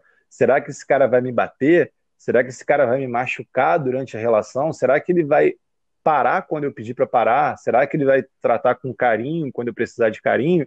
Porque várias meninas falaram que, tipo assim, cara, que durante a relação se machucaram, que pediram para o cara parar, o cara não parou, que, tipo, que o cara foi violento, que ela falou que não queria mais e o cara ficou puto e agiu de forma agressiva. Tipo assim, e foram inúmeras meninas assim, tipo, boa parte passou por isso. E, cara, isso é surreal, sabe? E, cara, a culpa não é delas, a culpa é nossa, enquanto homem, de agir dessa forma, tipo, de não entender que não é não. Tipo, é, é o que eu sempre falo, cara. Se você foi transar com a menina, a menina quer transar com você, chegou lá na hora, ela tá sem roupa, nua, e ela desistiu, ela desistiu, irmão. Dali para frente, se ela não quer, mesmo vocês dois estando pelados, isso é estupro, cara. Desiste, sai fora, não entra nessa, não seja um babaca, não seja um violentador. A gente não precisa de mais disso, sabe? Então é assustador esse lance de ter medo. Tipo, Vitor, sei lá, quando você ia transar é com uma pessoa diferente, agora, quais eram as suas preocupações, cabeça, assim, suas inseguranças? Então, é o que você falou, acho que como hétero, como. Cara, enfim, homem, branco, cis, hétero, toda, todo o pacote da, da, dos benefícios e, e, de tudo que ele carrega, né? Da, eu esqueci a palavra agora, me fugiu a palavra exata. Dos privilégios, muito obrigado. O pacote completo de privilégio que eu tenho. Então, a minha preocupação privilégio? é exatamente igual a sua. Como que eu vou. Qual vai ser minha. É, minha performance? Vou estar legal? Vai, será que eu vou mandar bem? Isso, aquilo? Sabe? Sempre teve, sempre foi atrelado a isso. Isso há alguns anos atrás, né? Eu já tô tipo, lá, mais de 10 anos com a mesma pessoa, então a vida muda um pouco, né? Mais de 10 anos ou menos? Agora não me lembro. Mas por aí. A, a vida muda um pouco, né? Depois de um tempo. Mas lá, moleque, era essa preocupação, era, eram esses os anseios, era essas, tipo, as conversas que permeavam as rodas de amigos e tal, era sempre essa, de como foi, como você vai. Nunca foi, tipo, caraca, eu vou, amanhã eu vou sair com esse cara, vou ter que te mandar o meu endereço para você saber onde eu tô, para você, se acontecer algum, se eu não voltar para casa, tipo, já sabe. Cara, isso é, é bizarro, isso acontecer, né? Eu queria... Tipo, infelizmente ainda acontece pra caralho. Que... É, então... Posso só fazer um paralelo com essa questão da violência? é, ou do medo, né? Eu queria fazer um paralelo dessa questão do medo, porque existe uma questão, igual você falou, Felipe, do grinder, né, dessas, eu não vou ser hipócrita, mas eu não pratico esse sexo imediato, até porque, para mim, as melhores interações são quando eu conheço a pessoa, quando eu, eu saio para saio para beber alguma coisa, tomar um café, conversar e ver as afinidades, sabe? Mas existe mesmo essa prática de você falar no aplicativo e você ir para casa de uma pessoa que você não conhece e tenho amigos que já fizeram muito isso. E, eu acho eu acho tenebroso assim a, a situação. Eu não, não, eu não faria. É, mas o que é assustador para a questão da mulher é que isso acontece até com pessoas que ela conhece né? Com ela tem teria uma certa confiança. Então acho que essa é muito da diferença. Eu nunca soube pouquíssimos Sim. casos de relação violenta ou de uma questão forçada com pessoas que tinham confiança ali entre dois caras, até porque também existe uma questão da paridade, né? O cara já tem uma, uma talvez uma possibilidade de defesa maior, mas já soube de poucos casos. mas é, eu acho que o perigo está muito ligado à, à, questão mais anônima, né? E, e tenho amigos que fazem isso, saem, avisam, falam, vou na casa, mando a foto, mando o endereço, e depois eu aviso quando eu voltar, entendeu? Que isso acaba entrando parte, talvez, do fetiche, não sei. É, é algo que, por experiência mesmo, não, eu não posso nem relatar mas é, é, totalmente compreensível sim essa questão das mulheres porque os caras não entendem né que dos limites, enfim, do que ele acha que ele tem que ir até o final, né? Só queria fazer essa diferenciação, assim, porque. Sim, sim. É, eu ia te perguntar mesmo. Eu queria ouvir a Laís no final, porque ela provavelmente é, quer dizer, ela certamente é que tem mais coisas para falar sobre isso. Mas é isso, o nosso papo enquanto homem é sempre para os caras, né? Tipo assim, vamos deixar de ser babaca, irmão. Não tem que falar nada para as meninas, não. Elas elas, tipo, estão correndo atrás delas há muito tempo, sabe? Estão passando perrengue em todas as oportunidades que têm, elas sofrem assédio em qualquer lugar. Isso é triste pra cacete. Então, o que a gente tem que falar pros caras é: deixem de ser babaca, irmão. Pelo amor de Deus, 2021, meio da pandemia, pandemia quase indo embora, e, pô, a gente ainda sendo babaca. Laís, é, ah, só uma coisa, uma das coisas que a gente sente também, às vezes, sei lá, insegurança com o corpo, a galera disse também. E aí, Laís, as meninas disseram isso, né? Então, que mais inseguranças eu... são com o corpo, etc. Eu, eu vou falar primeiro outro, sobre e é, medo. Insegurança. Como é que é pra você? Eu vou falar primeiro sobre insegurança com o corpo. Fala e depois eu falo sobre o medo, porque acho que o lance seu. do medo é um pouco mais. Tem mais coisa para falar sobre isso. É... Eu tinha falado do lance de, tipo, pra mim, essa coisa do aplicativo não rola. Uma pessoa que eu nunca vi na vida, é, e sair com ela, tipo, ah, sei lá, acabamos de conversar, vem pra casa. Tipo, tem condição, né? Eu acho que eu saí uma única vez com uma pessoa do Tinder, é, mas foi pra um, bar, um barzinho movimentado, assim, e tal. Depois eu fui a pé pra casa sozinha. E foi tranquilo, foi de boa, nunca tive experiências ruins. Mas eu sempre tive muito medo, assim, muito, muito medo. Sempre evitei ao máximo. Até porque eu acho que quebra um pouco a coisa do, do tipo, do ser espontâneo, do se conhecer e tal, né? É, mas esse medo rola. Só que, para mim, como eu evito essas coisas, assim, é, você evita porque de, por medo mesmo, né? É, mas como eu evito, eu acabo só, tipo, ah, beleza, vamos transar. Eu acabo, tipo, porque eu já conheço a pessoa, às vezes é, tipo, sei lá, amigo de amigo, irmão de amigo, primo, sabe? Tem, tem ali um mínimo de pessoa que conhece tal. Que, não que isso seja garantia de nada, porque não é, né? Mas que passa um pouco mais de confiança, assim. De que pelo menos, ó, sabe que eu tô com essa pessoa, sabe quem é essa pessoa, sabe onde achar, tipo, algum mínimo grau de referência existe para achar esse cara se ele fizer alguma coisa, né? Mas é muito bizarro, assim, tipo, eu tenho medo, sei lá, de pegar carona com homem, lá, sala de reunião que só tem homem. Tudo isso me causa. É, e não é nem só medo, assim, é um desconforto mesmo, né? É, só pra confirmar, vocês ainda me ouvem? Sim, sim, estamos Beleza, antes que eu comece a falar de novo. Mas é, eu, sim, eu admito sim, que eu tive um pouco de sorte, assim, eu não tive muitas é, experiências ruins, é, ou de caras agressivos, ou que não souberam ali é, ouvir, não nesse contexto, tipo, mais ali de intimidade, já no contexto sexual, né?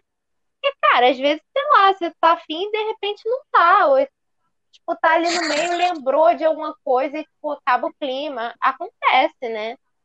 E, e já rolou, tipo, de, sei lá, tava, sei lá, tava no meio do oral e eu, sei lá, não tava mais afim. Aí eu falei, pô, não tô com cabeça. E o cara falou, pô, beleza. Então, tomei banho e fui embora. E tudo certo, assim, tipo, não teve nenhum problema. É... Depois ele me mandou mensagem perguntando se eu tava bem e tal. Então, já rolou também de eu desistir ali no meio da, da penetração também. E o cara, tipo, foi super de boas e tal. Ficamos deitados conversando, não sei o que, já era uma pessoa que tinha mais, mais de afinidade. É, e também foi super tranquilo, assim. Então, eu admito que, né, tive aí um pouco de sorte é, nesse quesito. Mas eu sei que o que mais tem é cara que faz isso, né? Os caras. Porque fora desse contexto sexual, os caras são assim na vida, assim. Não existe a possibilidade da mulher não querer ele, né? A, autoestima do homem hétero, inclusive, ó, parabéns. Mas não existe essa possibilidade. Assim, eu estava conversando sobre isso com um amigo meu esses dias, de que tipo, nenhum momento passa pela cabeça de que a mulher não quer ficar com ele. E tipo assim, existem caras que são muito bonitos, mas que abre a boca. Nossa senhora.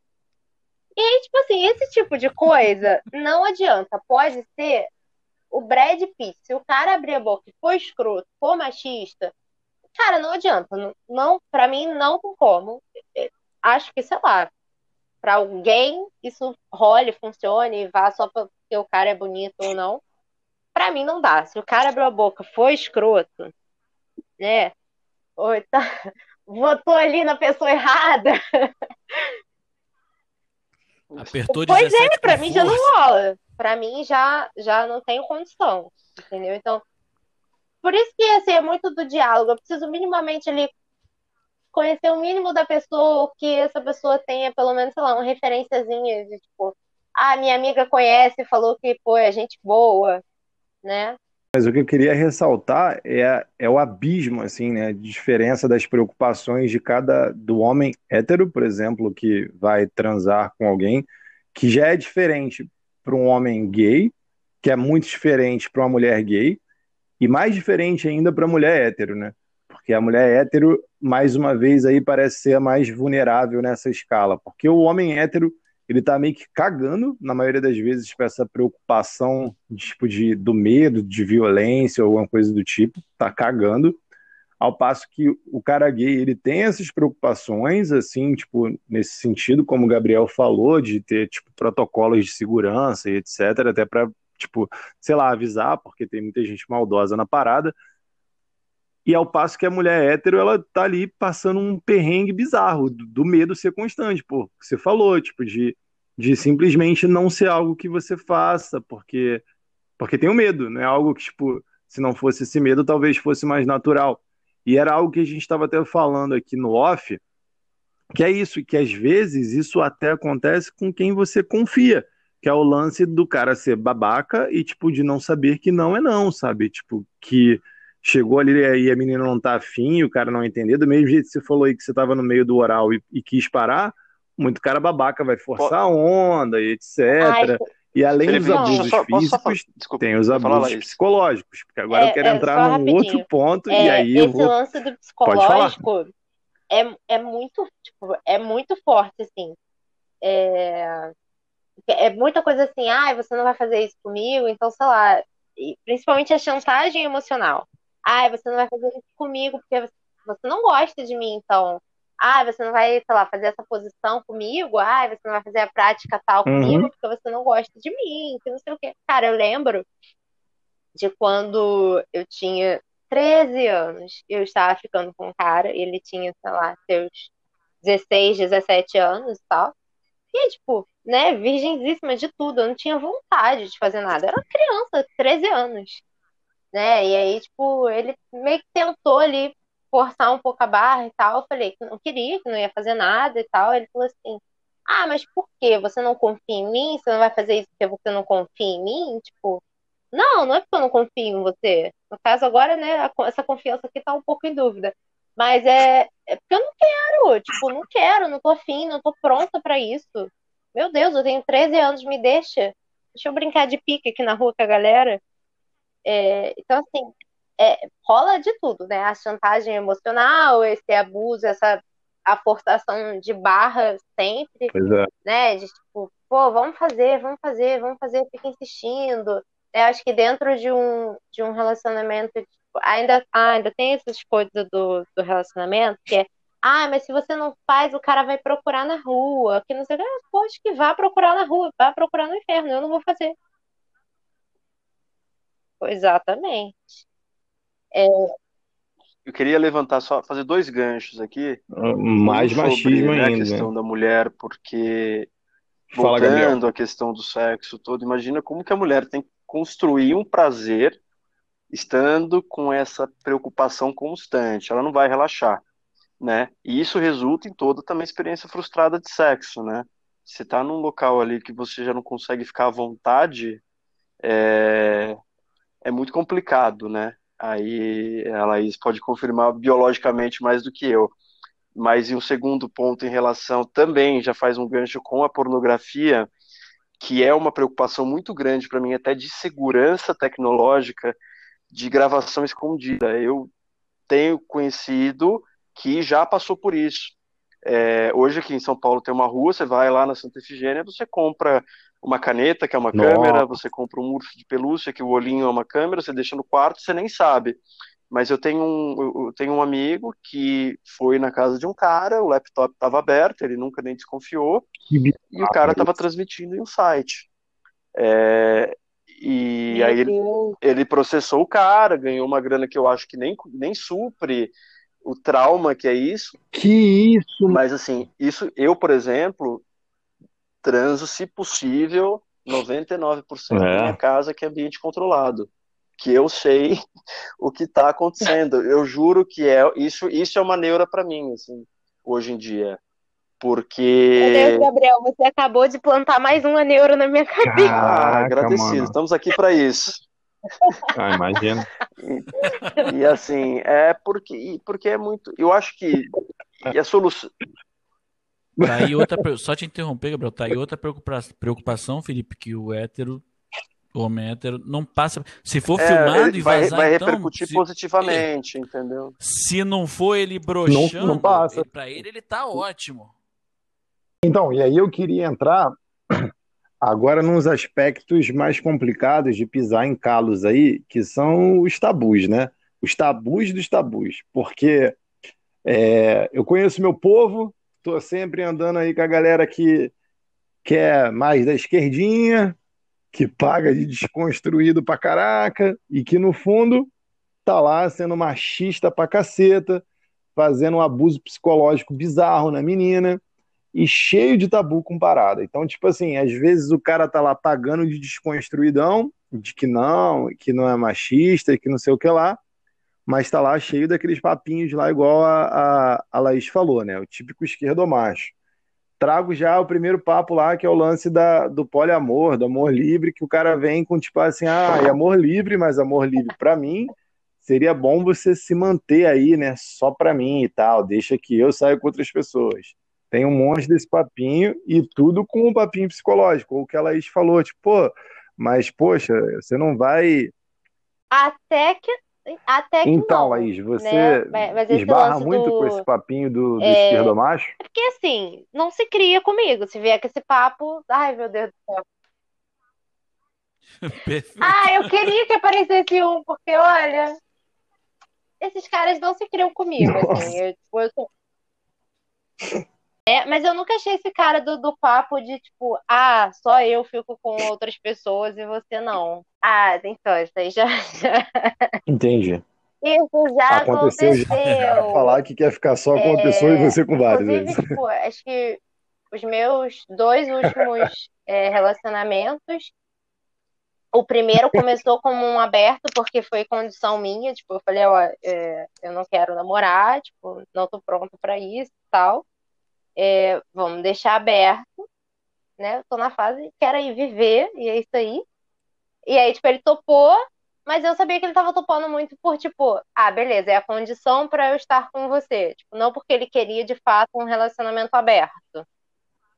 É... E aí, tipo, quando ele descobriu que eu tinha ficado com outra pessoa, tipo, tudo ali dentro dos termos ajustados, ele ficou bem, bem puto comigo né? Falar, ai, vamos abrir de novo, que a gente já tinha fechado. Ai, vamos abrir de novo, que não sei o que lá, que não sei o que. Falei, cara, pô, mas eu não fiz nada que não pudesse ser feito, né? Tipo, tava acordado ali e o, combinado não sai caro para ninguém.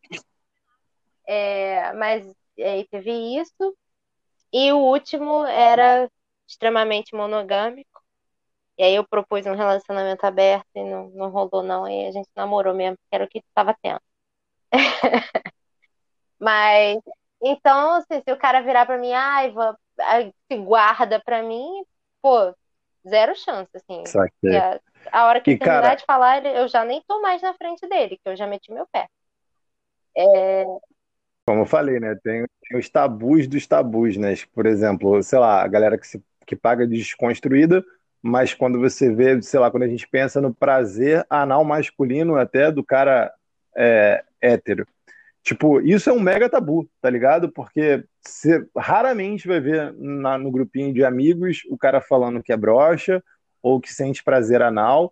E, e, tipo, cara, isso aí o cara vai falar assim: não, tu acha que eu sou viado, tá ligado? O primeiro papinho, assim, tipo, bem homofóbico, tipo, mesmo você sendo desconstruidão, tipo, por que, que a sua mina, tipo, o cara achando que a mina comer ele vai transformar ele no gay e, tipo, como se isso fosse um problema também, tipo, não fica nem claro na cabeça da pessoa o que é ser gay, tá ligado? Então é muito bizarro o quanto é polêmico, mesmo pra galera desconstruída, sabe? Porque e até mesmo para as mulheres, porque você vai esbarrar com muita mina machista, tá ligado? Que um maluco sente prazer anal e aí, sei lá, comenta com a mina, a mina vai falar, ué, mas você é gay, você, tipo, uma parada sem sentido nenhum, tá ligado? Só porque o cara ah, sente prazer anal, o cara na cabeça dessas é, pessoas não é chega gay. Perto. A já regra é com clara, esse discurso por aí? Não chega perto, não põe a mão na minha bunda, é uma coisa muito louca. Assim. Querido, você não é gay só porque, sei lá, botei a mão na sua bunda. E, gente, não tem nada a ver. Tipo, você não é gay porque você gosta de um é. estímulo é. ali. Nada. Você é gay quando você sente atração por outro homem. Quando você é homem, sente atração por outro homem, né? É... Não existe biologicamente um corpo heterossexual, né? É, é isso de fato é óbvio. tem um problema. É, assim, não existe o corpo do hétero e o corpo do gay, né? A questão é se você vai ter uma ereção ou, ou, ou não, ou no caso da mulher, se ela vai ter o estímulo é, é, é, é cabeça, né? E aí vai resultar, mas biologicamente os, a, a, o corpo responde da mesma forma. Você vai ter prazer em todas as partes iguais a todo mundo, no sentido de que ali não é hétero, não, a, a, a bunda do hétero não é uma coisa isenta de tato, né? Então, assim, porque fica aparecendo, né? Essa construção toda. Eu ouvi, mas outro dia eu ouvi um. Eu tava ouvindo um podcast, até recomendo aqui, de uma drag Sim. que chama Rita Von Roth é, maravilhosa. E ela falou uma coisa que eu nunca tinha parado para pensar, né? Fora as outras desconstruções de gênero e sexualidade que já deram um nome, inclusive na minha cabeça, muito tempo depois da minha vivência, inclusive. Mas ela falou que o homem que. O hétero, né? o cara casado que vai pegar o travesti ou a mulher trans, ele não é gay. e a gente escuta e fala isso a vida inteira. Eu falava isso. Porque na cabeça dele, ele tá. Aliás, corrigindo o homem hétero que vai atrás de um travesti, ele não é, ele não é considerado gay, ele não deve ser considerado gay, porque a travesti se considera uma mulher. A gente tem essa, essa, essa, essa construção, né? É, é, é, são, são, a sexualidade é muito mais plural do que a gente é ensinado. Então os caras estão aí perdendo ótimas oportunidades de prazer por algo que, que foi vetado a eles, né? e que não é automaticamente uma conversão homossexual ou bissexual. Exato. E tipo assim, você pode ser hétero e, gost... e ter prazer anal, e você pode ser hétero e não sentir nenhum prazer. É tranquilo, é super válido. Do mesmo jeito que você pode ser gay e ter prazer anal, e pode ser gay e não sentir nenhum prazer anal, inclusive não querer mexer com isso. Então, isso é maior prova ainda de que não tem nada a ver com a sua orientação sexual que você está sentindo não, ou levando tem, na bunda, e... pelo amor de Deus colocando aí junto com o que o Gabriel falou, isso entra lá no início do nosso papo, cara, sobre a gente não conversar e não falar sobre sexo desde o início e não ter uma educação sexual clara, sabe? Tipo, não se falar sobre. Aí geram todos esses tabus que é o que a gente está conversando por aqui, sabe? Eu acho que o corpo humano foi que se levantou muito bom, né? O corpo humano não tem a, a, as partes do corpo humano não tem uma orientação sexual, né? Tipo, você, vai, você pode sentir prazer em diferentes áreas, diferentes formas, sem que isso mude a sua orientação de alguma forma. Né? Mas as pessoas, no geral, óbvio, né? Tem gente que ainda consegue falar sobre, entender sobre, não estão preparadas hoje para conversar sobre isso. Quando você tenta abrir isso, foi o que o Felipe falou. Nossa. Você joga um assunto desse num grupo de amigos, num WhatsApp da vida, acabou, cara. Você acabou, você vai ser taxado de X, Y, Z. Isso pro hétero. Nem é um, um coitadismo, mas é tipo. Você vai falar isso e o cara vai falar, ah, pô, isso, isso, porque a galera não tá pronta para ter Não tipo tem a tá maturidade, inclusive, papo, né? Não tem. E não é nem uma questão de idade mesmo, é maturidade. Você vai falar isso com, com os caras de 30, que é a minha idade, 40 anos. Se você pensar que tem que ter campanha para fazer o cara ir lá fazer exame de próstata, porque é, é ele prefere morrer, ele, correr o risco, não vou dizer que ele. prefere morrer, mas corre o risco porque ele não quer fazer o exame. É, é, nesse nível que a coisa chega, né? Então, assim, e, e fazer um paralelo também, não é em relação ao que a Laís contou no começo, porque é, eram outros tempos, tudo. A questão da bruxada, por exemplo, também como a mulher encara entre as amigas, é uma pressão para o homem compreensível no sentido da fofoca, no sentido que você pegar um dia específico que aconteceu com o cara é, é, é, e, e, taxar o cara disso para taxar o cara amigas minhas, sempre. uma amiga minha já relatou que o cara aconteceu três vezes seguidas. E ela estava super compreensiva e falou: oh, a gente precisa olhar o que está acontecendo, né? Está acontecendo alguma coisa. Mas não pode chegar e falar para todas as amigas, isso não é especificamente a você, tá, Laís? É, é, uhum. Que isso acontece, né? Então, assim, porque é uma coisa que o cara que, que, acaba com a reputação do cara e assim é incompreensível como ele vai responder com agressividade, como depois ele vai ficar muito mais nervoso, né? Porque ele sabe que socialmente existe esse risco, esse comportamento. Existe, pode haver uma conversa madura e falar, olha, aconteceu isso comigo, entre amigas, tudo, mas geralmente eu não participo desses grupos, né? Assim, é, é, se é num tom jocoso também, é algo também que tem que mudar do lado de lá, ou mesmo com outro homem, enfim, se for uma relação gay também, né? Porque. Então. Vai, é, porque é, é, é, é, como eu disse, os dois lados têm muito que aprender, né? Quem, com quem acontece e com quem recebe, né? Eu vou nem dizer sofre, porque não é uma coisa ruim, né? É, até para entender o porquê acontece, né? É, é, é muito isso. E a gente está falando aqui da, da brochada em si, mas tem também um outro, um outro tabu que as pessoas não gostam de conversar sobre, que é a ejaculação precoce. Que às vezes acontece uma, duas vezes com o cara e o cara fica com esse estigma tão forte dentro da cabeça dele, de caraca, eu durei cinco minutos, dois minutos, e o cara no filme pornô dura 40 minutos. Voltando, Voltando o assunto pornô, um pouco né? pra pornografia. A realidade é pornô. Então, é, é, muito isso, sabe? É, assim, o sexo não precisa do. O sexo por penetração, óbvio. O sexo não é só ela. Não precisa durar 20 minutos, 30 minutos, sabe? É, é, é, muito complicado. E aí, às vezes, acontece. Ah, o cara já, porra, durou, sei lá, menos de um minuto. Aí, pô, por N razões aconteceu isso com o cara. E como a gente não tem abertura, maturidade, intimidade para ter conversas, às vezes até com nossos próprios parceiros, no isso vai para uma, uma outra roda de conversa, como o Gabriel colocou, vira uma chacota e o cara tá taxado. Pronto, pode ter acontecido uma vez. Mesmo que aconteça outros, mas pode ter acontecido uma vez na vida do cara. Aí o cara tá marcado para aquilo. Então. Sabe? É... Isso. Tá, vai. Que um outro aspecto, Rapidex, Laís. Rapidex. Perdão, tá, tá aqui de, de, de todos os machismos aqui. Mas o, o lance todo é esse, né? E, tipo, o quanto isso reflete na mulher, voltando na, na brochada muitas vezes a reação das meninas é que o problema é com elas e não com o maluco, sabe? Tipo, ah, ele não tá satisfeito com o meu corpo, ou eu não tô sabendo fazer direito, sabe? Ela assume para ela o problema que no caso é do outro, sabe? O problema entre aspas, mas. Mas é, deixa, eu, deixa eu só concluir o, o, o lance ali do, dos broches e do, do, da ejaculação precoce antes da gente ir para as considerações finais. Posso? Pode, com certeza pode. Não sei se vai pro ar, não, mas pode.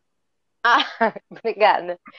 É, eu assisti um podcast, é, inclusive do Sexoterapia, que falava sobre é, disfunções sexuais masculinas. Então, era é, perda de ereção, ejaculação precoce e a ejaculação retardada.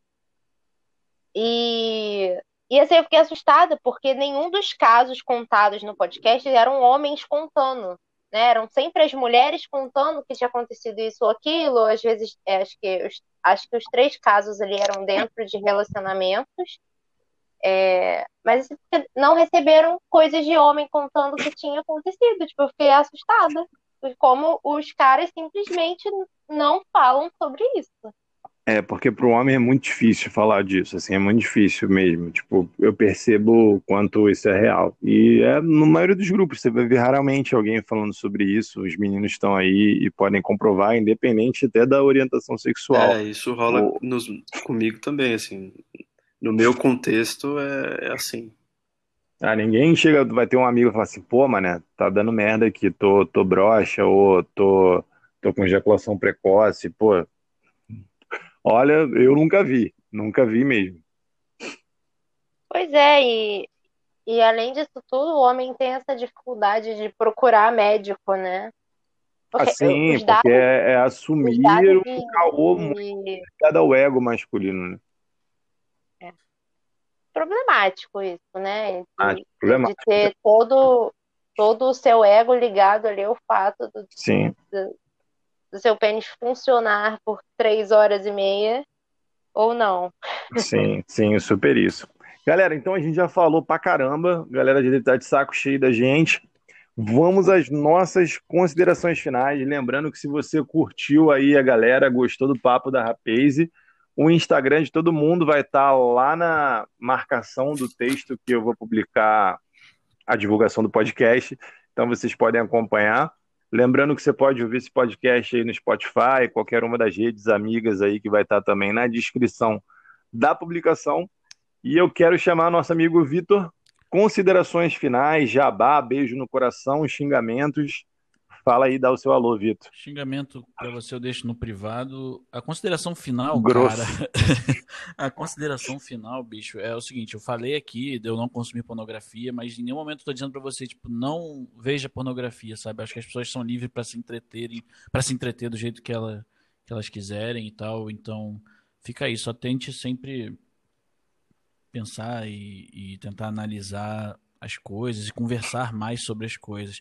E para finalizar mesmo, falem mais sobre sexo, sabe? Conversem mais sobre sexo, tentem normalizar o papo sobre sexo. Sexo não pode ser um tabu na roda de conversa de vocês, dos seus amigos, sabe? Não estou dizendo para você chegar hoje, sentar do lado da sua mãe e falar: "Mãe, Vamos falar de sexo aqui, mas não, tenta conversar, tenta convencer os seus amigos, aqueles amigos que já começam a falar, quando um entra um e fala uma besteira num grupinho de WhatsApp, chama ele num canto, no privado para conversar, bate um papo com ele, explica que talvez algumas coisas não sejam bem assim, assim. Tenta começar a normalizar isso dentro da sua roda, que isso vai se expandir e vai ser melhor para todo mundo no final. E mais uma só fazer um jabazinho aqui, se vocês gostam de videogame, gostam de um papinho despretensioso, toda quinta-feira eu tenho tem um programa novo no podcast Não Dá Para Pausar. Eu converso com mais quatro amigos e às vezes convidados sobre videogame para quem tem mais de 30, né? Assim, a gente está, principalmente por conta da pandemia, a gente entrou nesse projeto e está seguindo aí. Então, é isso, Filipão. Obrigado pelo convite. Não, tem um o outro também. Tem o outro podcast tem um outro, É, eu tenho um podcast meu também que chama Página 2, porque todo assunto é um assunto até a página 2, né? Eu fiz o primeiro, não fiz depois mais nenhum porque tive um problema de ouvido. Mas vai ter o segundo episódio em breve, já tem alguns temas separados. Ouve lá, procura a página 2 no Spotify ou no qualquer agregador, a gente está em todos os agregadores também. E sugestão, opinião, o Felipe vai deixar minha rede social, pode adicionar lá bate-papo, a gente está sempre aberto para tudo aí. Isso aí. Valeu, Vitinho. Gabriel, considerações finais. Conversem sobre sexo em todos os momentos. Conversem com os amigos. Eu sempre falo nunca conversei com meu pai sobre isso. A minha, minha construção de sexo, de sexualidade, de práticas, ela nunca contou com nenhuma troca com meu pai, por exemplo. Então, assim, eu acho isso muito assustador, que é uma coisa que não pode acontecer, né? Então, sexo é um assunto, é uma coisa muito boa, tá em falta, né, devido à pandemia, mas vacina vem aí, e podem seguir no Instagram que vai estar tá lá, a gente conversa também e saibam alocar mesmo as coisas, né? Igual o Vitor falou, nada é um problema em si, é como a gente considera aquilo na vida. Então, pornografia é saudável se você souber usar, se você saber, souber projetar aquilo e saber o lugar daquilo, mas não to tomar aquilo como um parâmetro para a realidade, né? Então, e transem bastante sempre com camisinha. Laís, considerações finais. É, bom, acho que vou bater aqui na tecla que todo mundo bateu. conversem sobre sexo, conversem com seus parceiros sobre sexo, principalmente, conversem. Acho que dentro da família já é um pouco mais difícil esses assuntos, mas converse com seus amigos, converse com suas amigas e conversem com seus parceiros sobre sexo. Não tem problema falar sobre sexo. É, não tornem isso um tabu maior do que já é. Todo mundo faz. Todo mundo não, né? Todo mundo é muita gente. Mas a grande maioria das pessoas aí, né, tá transando, então não tem porquê a gente não conversar sobre isso. É, eu queria falar do, de um podcast também que é muito bom, que é o Sexoterapia, e elas discutem sempre vários assuntos muito bons, assim, esse acho que essa temporada elas estão trazendo homens para falar sobre os assuntos. Então teve episódio sobre disfunções sexuais, teve episódio sobre é, o machismo e o sexo, todos muito bons, então ouçam também. É... Bom, acho que é isso. Mulheres, atenção aos caras com quem você se relaciona. É, bom, é sempre cuidado dobrado, né? Porque infelizmente a gente tem que ter um cuidado a mais aí. E homens, melhorem. Anotado. Bom, galera, é, é isso. O Laís já deu papo. Meu papo seria justamente para os meninos. Enfim, mano, percebam, percebam a merda que você está fazendo. Respeita as minas, respeita os manos, respeita geral com quem você se relaciona, respeita você mesmo. Então, é isso. A gente vai ficando por aqui. Quero deixar a recomendação de uma série bem maneira que eu vi despretensiosamente da Amazon Prime com o Fábio Porchat e com o Rafael Portugal. O nome dela é Homens, com interrogação no final. Tá indo para a terceira temporada, já tem as duas lá na Amazon Prime. E, cara, muito boa. Fala bastante sobre esses assuntos, sobre masculinidade tóxica. Os personagens são divertidos, carismáticos, a série é boa. Escrita por mulheres, então é bem, bem massa, assim, bem massa mesmo. Vale a pena dar uma conferida, super divertida. Então, é isso. A gente vai ficando por aqui. Agradeço com todo o meu coração a participação do Gabriel, da Laís, do Vitor. Obrigado mesmo por arranjarem um tempinho da vida de vocês para a gente poder falar sobre isso. Espero que você que está em casa aí, ou na rua, ou sei lá, fazendo qualquer coisa, lavando louça, limpando o carro, tenha gostado. E qualquer coisa, manda mensagem para qualquer um de nós. A gente vai adorar saber sua opinião sobre o programa, sobre as nossas opiniões. Ver se a gente falou merda, se falou alguma coisa que é, foi relevante para você. Vai ser maneiro esse feedback. Então a gente vai ficando por aqui. Muito obrigado a todos. Valeu, pessoal. Um beijo no coração. Namastê. E valeu. Valeu, galera. Valeu, Beijos. Um tchau, tchau. Valeu.